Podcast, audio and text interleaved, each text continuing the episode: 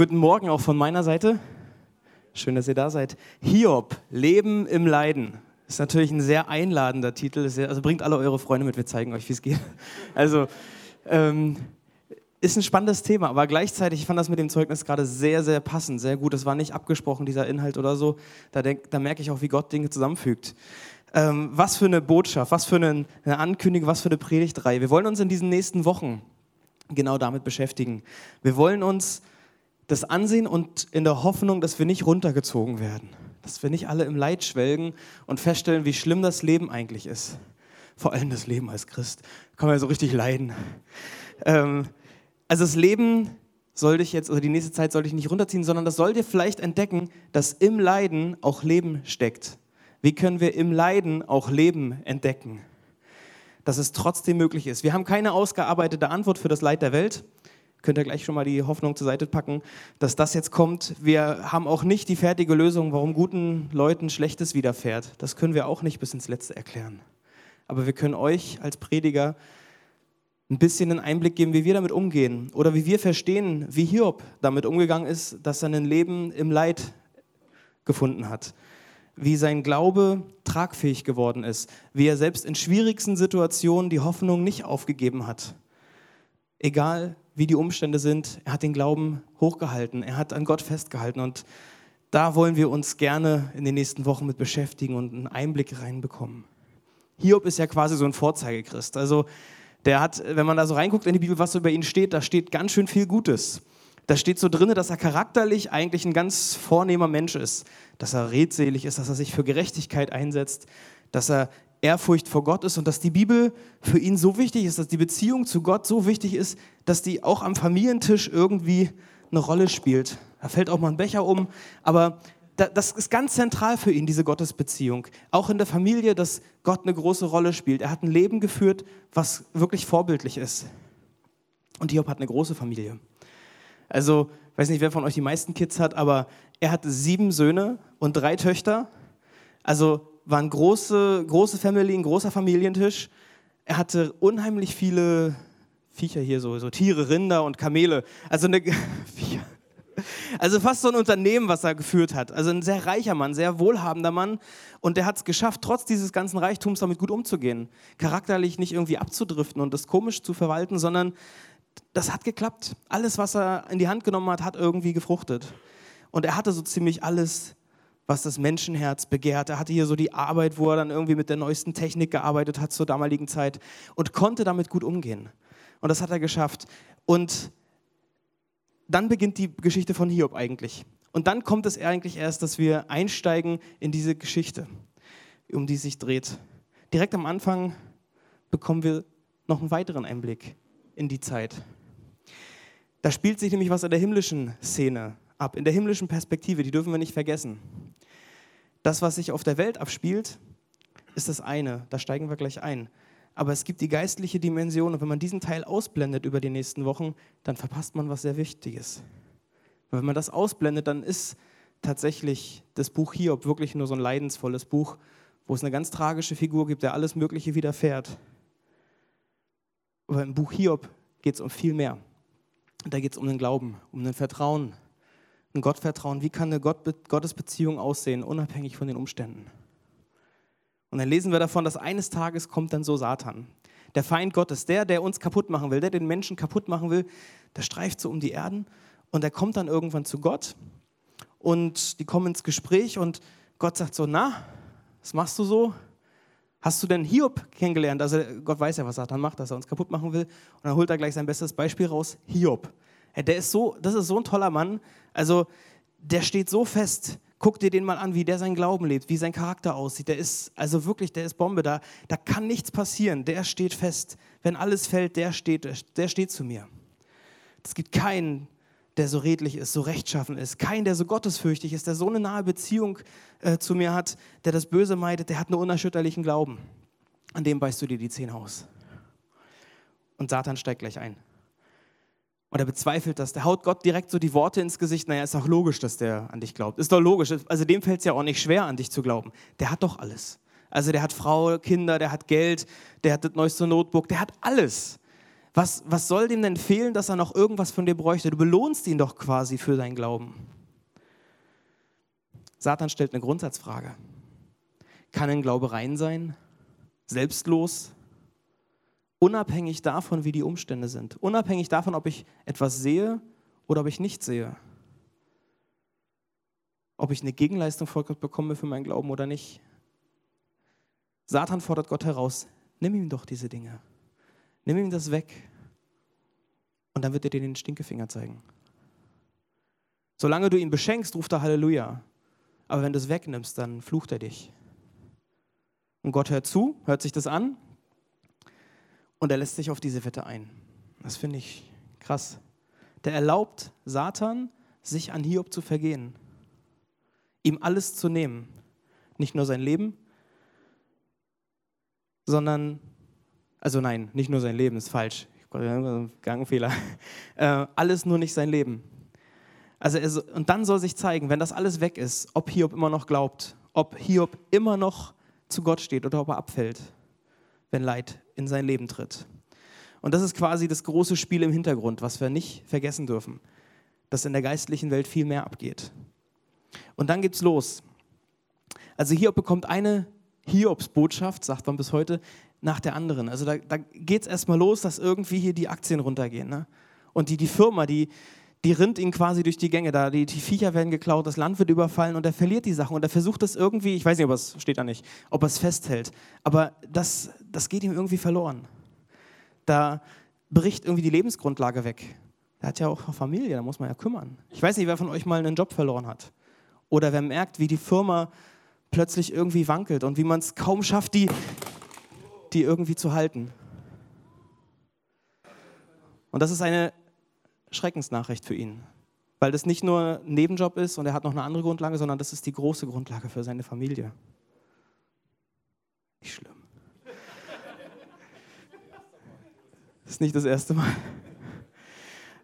Die nächste Negativschlagzeile, manche wissen das. Plötzlich erfährt er, dass seine Kinder bei einem schrecklichen Unglück umgekommen sind. Und von diesen zwölf Bechern am Tisch bleiben plötzlich nur noch, bleiben plötzlich nur noch zwei übrig. Und das ist nochmal eine ganz andere Dimension. Wenn dir nicht nur irgendwie die Arbeit verloren geht, nicht eine Lebensgrundlage weggeht, sondern wenn dir Kinder genommen werden. Wenn du deine Kinder zu Grabe tragen musst, das ist eine harte Nummer. Da reißt es dir ein Stück vom Herz raus. Und in der Bibel auch wenn Hiob lobt, wir lesen nichts davon, dass es ihm egal ist. Wir lesen nichts davon, dass er damit irgendwie easy umgegangen ist. Im Gegenteil, der, der macht die Trauerbräuche dieser Zeit. Der zerreißt sich die Kleider, der schert sich das Haupt. Der, also das zerreißt dir das Herz. Ja, und da hat man zum Zeichen hin seine Kleider zerrissen. Man rauft sich die Haare manchmal, sagt man heute auch noch, ne? aber er hat sich die Haare abgeschoren. Einfach als Zeichen der Trauer. Er hat Trauerkleidung angelegt. Und er liegt auf dem Boden. Er fällt auf die Erde. Er ist in der Trauer. Und dann lesen wir, dass ein Wunder passiert in dieser Trauerzeit. Nämlich er betet Gott an. Das ist ein Wunder. Und sein Gebet ist in der Bibel formuliert.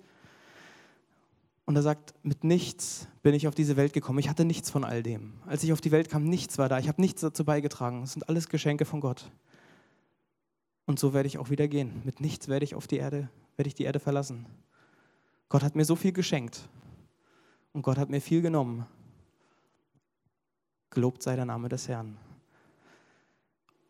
Und das zu sagen, ist ein Wunder. Bei all dem, in all der Trauer, hat Hiob sich nicht versündigt. Nichts stand zwischen ihm und Gott. Letztlich ist das ja Sünde, dass irgendwas zwischen dir und Gott steht. Er hat in all der Trauer, in all dem Verlust, den er erlebt hat, hat Hiob nichts getan, was eine Distanz zu Gott aufbaut. Aber Satan gibt sich noch nicht geschlagen der sagt, na gut, bis jetzt war das ja noch einfach mit Hiob. Also es ging ja nur um irgendwie so ein bisschen Umstände und äh, auch irgendwie Familie, aber es ging noch nicht um Hiob sein Leben. Also seine Gesundheit hat er ja noch. Also Gott ist ja wohl klar, dass er dich noch irgendwie anbetet, weil er hat dich ja noch, ihm geht es ja noch gut. Gott lässt auch das zu. Und Hiob wird geplagt plötzlich von so, so Eiterbeulen, so, so irgendwie ein Ausschlag, der so richtig krass juckt. Also von Füßen bis zum Kopf, das juckt bis zum Umfallen. Also, ich weiß nicht, wer Mückenstiche im Sommer erlebt, ne? das ist noch nichts dagegen. Der hat gejuckt, gejuckt, gejuckt, dass er sich sogar irgendwann Tonscherben nimmt und sich da die Eiterbullen aufkratzt. Und das ist der Punkt, an dem seine Frau ihn auffordert, Hiob, sag dich von Gott los. Gib es auf. Das war für sie zu viel. Das war der Punkt, wo sie gesagt hat, das, das geht nicht. Das mit Gott hat keinen Sinn. Er hilft dir doch sowieso nicht. Und wieder lässt Hiob sich nicht darauf ein. Hiob weist seine Frau sogar zurecht. Das ist eigentlich auch fast irrsinnig, ne? aber er sagt, wie können wir das Gute von Gott annehmen, all das, was wir hatten, wie können wir da sagen, Gott, danke, das kommt alles von dir. Aber wenn jetzt so ein Kapitel kommt, was wirklich schwierig ist, wie können wir da sagen, Gott, da bist du uns egal.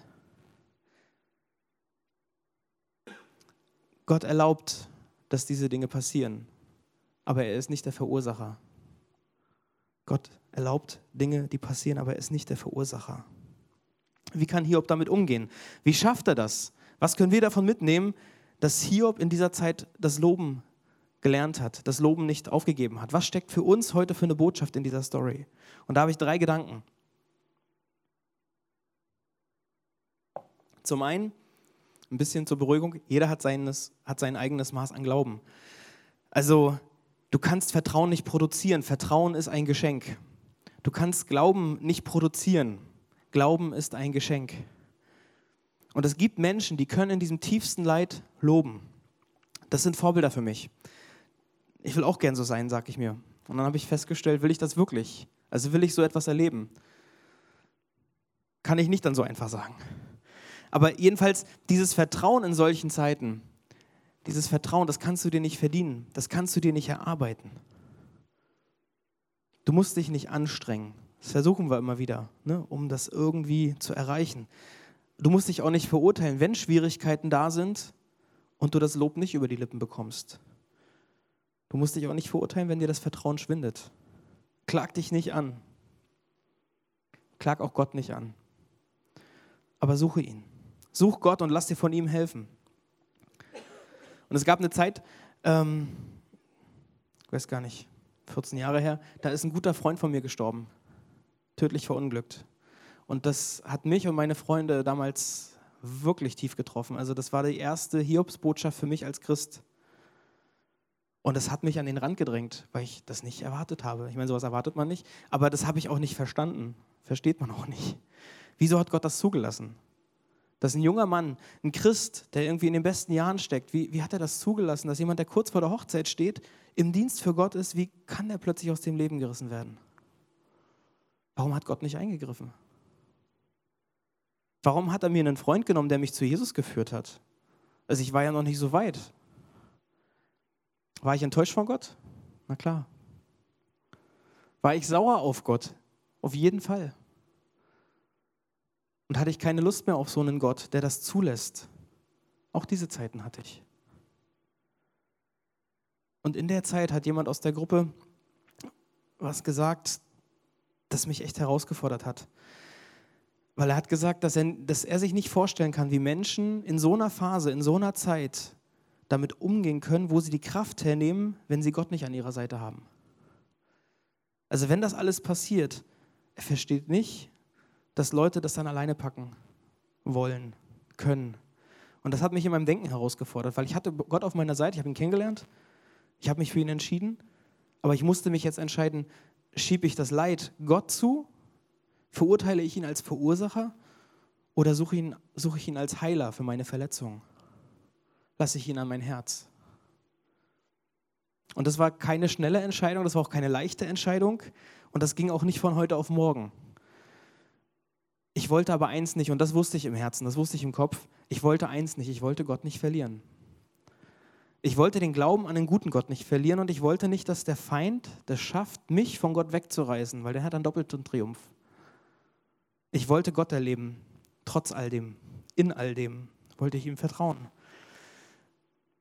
Ich wollte mich anstrengen, aber es ging nicht. Also ich kann nicht sagen, morgen schaffe ich das. Glaube ist ein Geschenk, es ist kein Produkt. Glaube ist ein Geschenk. Ich habe Gott um diesen Frieden gebeten, weil ich den nicht hatte. Und ganz langsam, also wirklich langsam, gefühlt für mich sowieso ganz langsam, aber ganz langsam kam das. Und ich habe dieses Geschenk erlebt, dass ich auch dankbar für diese Erfahrung sein kann. Nicht dankbar für den Tod, aber dankbar für die Erfahrung. Und das ist der erste Gedanke. Vertrauen im Leid, Frieden im Leid, das ist ein Geschenk, das ist kein Produkt, keine Sache, die ich produzieren kann. Und mir ist noch eins aufgefallen in der Geschichte von Hiob. Ganz am Anfang, da liest man über Hiob und seine Familie und man sieht eine Sache, dass er sich zur Angewohnheit gemacht hat, seine Beziehung zu Gott zu pflegen. Ist jetzt auch nichts Überraschendes für die Bibel, das passiert ja häufiger, dass Leute ihre Beziehung zu Gott pflegen. Ähm, aber es gab eine Tradition in der Familie, dass die gefeiert haben. Dass die Feten veranstaltet haben. Einmal im Jahr gab es ein großes Festmahl, so Essen, Trinken, Feiern, wirklich Bambule. Also alle wurden eingeladen. Vielleicht so wie eine große Geburtstagsfeier, wo man auch mal dankbar ist für all das, was man hat an Freunden, an Lebensmitteln, an an allem. Und das war eine Tradition bei ihnen, das war eine, eine feste Größe, dankbar zu sein für das, was man hat. Das Gott zuzuschreiben, das, was man hat. Und in der Zeit vom Leid ist das die Hauptreaktion, die durchkommt. Dass er alles Gott zuschreibt. Das ist die Hauptreaktion. Der Herr hat es gegeben, der Herr hat es genommen. Wir lesen davon, dass Hiob rechtschaffen, redlich und gottesfürchtig und all das ist. Aber das hat er nicht im Leid gelernt das hat er im normalen Alltag etabliert. Im Leid wurde diese Einstellung geprüft. Im Leid hat sich gezeigt, was in ihm steckt. Das ist vielleicht wie mit so einer Zitrone. Unter Druck merkst du, was da drin steckt. Unter Druck kommt heraus, ist da guter Saft oder schlechter Saft. Ich kann jetzt nicht so stark drücken. Naja, es kommt ganz langsam. Wenn man richtig Druck erlebt, dann kommt da was raus.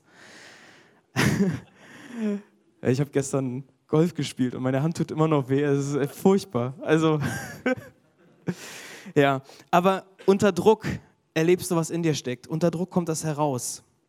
Und von daher bring jetzt schon dein Innerstes zu Gott und lass dein Inneres von ihm berühren, verändern, ausrichten im Alltag. Entwickle deine innere Haltung, bevor der Druck kommt.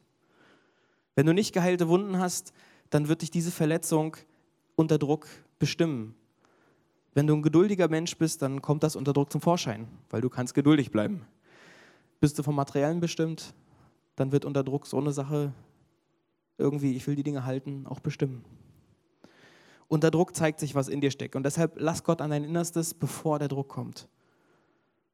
Lass dich heilen und in sein Bild hinein verwandeln. Das hat Hiob getan. Und ich glaube, dass das ein entscheidender Punkt ist, warum er in dieser Zeit vom Leiden so sehr vertrauen konnte. Also nochmal das erste, Vertrauen im Leid ist ein Geschenk, kein Produkt. Das zweite, unter Druck zeigt sich, was in dir steckt.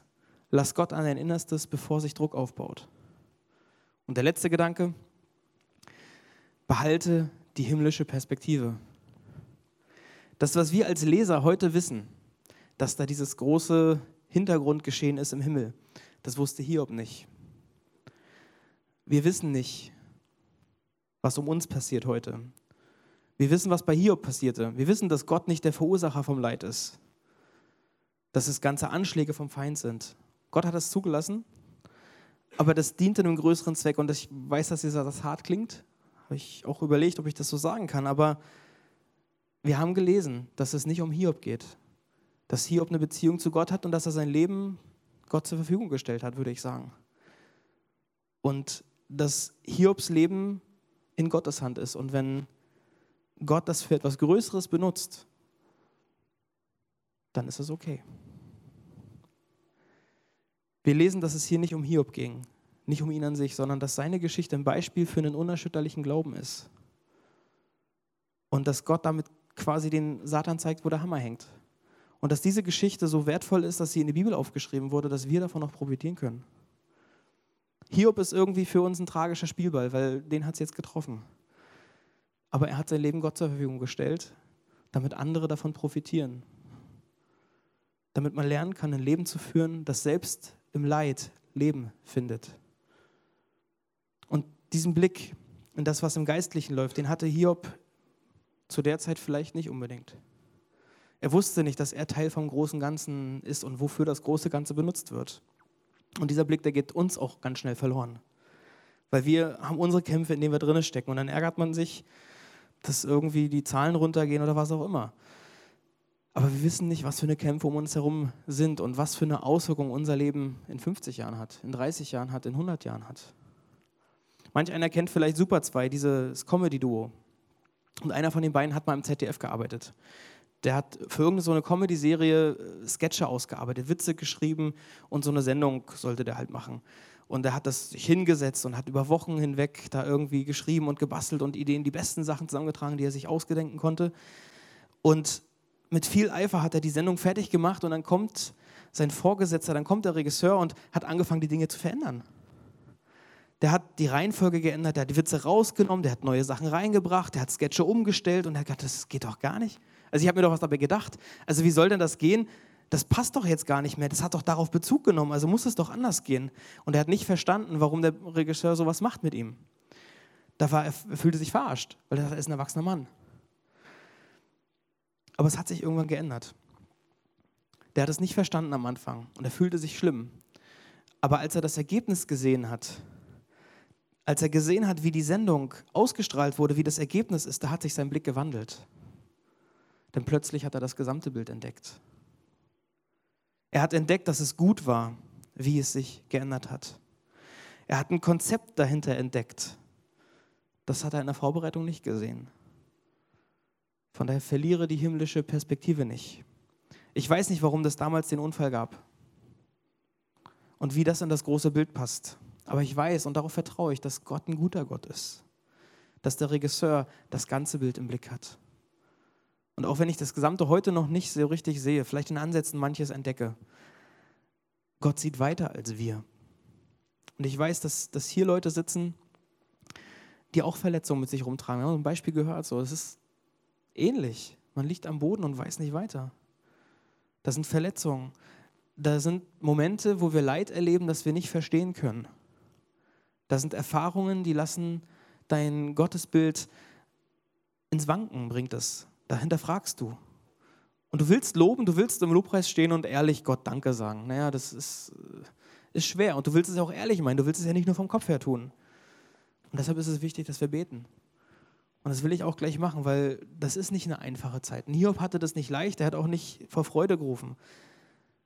Der hat getrauert und er hat die Zeit gebraucht. Und die brauchen wir auch. Und Hiob hat es nicht leicht und ich will auch nicht sagen, dass ihm es besonders schlecht ging, weil Leid ist auch nicht vergleichbar. Nicht wirklich. Weil das fühlt sich immer schlimm an. Ob der eine jetzt missbraucht wurde, der andere geschlagen wurde, der nächste das verloren hat, der nächste das verloren hat. Leid tut weh. Und Leid kommt immer wieder in unser Leben. Und das ist schlimm, das tut weh. Und deshalb sollen wir und dürfen wir mit offenen Händen vor Gott stehen und sagen, Gott, das ist nicht einfach für mich, aber ich will beschenkt werden von dir. Und wenn du dich mit Hiob ein bisschen vergleichst, identifizieren kannst, dann vergiss diesen einen Punkt nicht, dass er, dass er wusste, in dieser Zeit, wenn ich am Boden liege, in dieser Zeit, wenn mir eine Sache hilft, dann ist es meine Beziehung zu Gott. Wenn mir eins helfen kann, dann ist es mein Vertrauen auf Gott, dass er es gut meint, dass er meine Stärke ist und dass es einen größeren Plan gibt, der dahinter steckt, den ich noch nicht sehe. Der Teufel geht heute auch noch umher und versucht uns irgendwie wegzureißen von Gott, uns klein zu kriegen. Lassen wir ihm diesen Sieg nicht, sondern kämpfen wir diesen Kampf und stehen mit offenen Armen vor Gott und sagen, Gott, das ist meine Situation ich kann Vertrauen nicht produzieren, ich will es mir gerne schenken lassen. Und ich will darauf vertrauen, dass dann ein großer Plan dahinter steckt. Jesus, du hast den Sieg. Er hat den Sieg. Von daher Vertrauen im Leid ist ein Geschenk. Das Zweite, lass Gott an dein Innerstes, bevor sich Druck aufbaut. Wenn es dir heute noch nicht so schlecht geht, dann leb das. Lass Gott jetzt auch schon rein in dein Leben. Und das Dritte, behalte die himmlische Perspektive. Da steckt ein großer Plan dahinter. Und dafür will ich jetzt gern beten. Jesus, dass du dich zeigst in dieser Zeit. Ich bete ganz bewusst für die Leute, denen es schlecht geht, die leiden, die am Boden sind, die sich die Haare raufen oder was auch immer reißen müssen, möchten.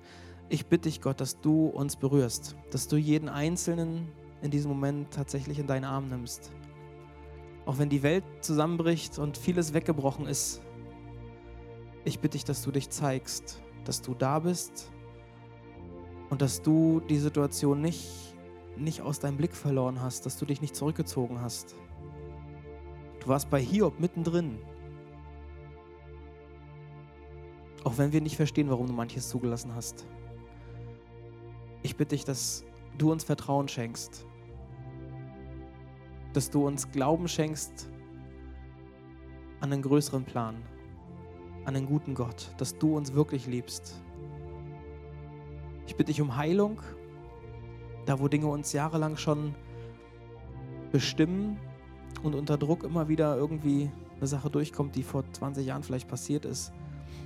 Ich bitte dich, dass du solche Wunden heilst jetzt in diesem Moment, dass du es angehst, dass wir wirklich ehrlich loben können. Ich will dich bitten, dass wir das schaffen, Leben zu entdecken im Leid. Dass wir es schaffen, so wie in Hiob, auch zu loben. Vielleicht nach Monaten oder Wochen erst. Vielleicht auch gleich. Ich bitte dich, dass du uns unseren Glauben stärkst, unser Vertrauen stärkst. Und wenn in dieser Woche Momente kommen, wo es genau darum geht, dann bitte ich dich, dass du uns daran erinnerst, was wir jetzt gehört haben. Und dass du uns zeigst, dass du nicht nur heute hier bist, sondern auch morgen und übermorgen und überübermorgen. Du gehst mit uns. Dafür danke ich dir. Und ich segne jeden Einzelnen mit einem Frieden, mit einem Vertrauen und mit einer Heilung, die von dir kommt. Amen.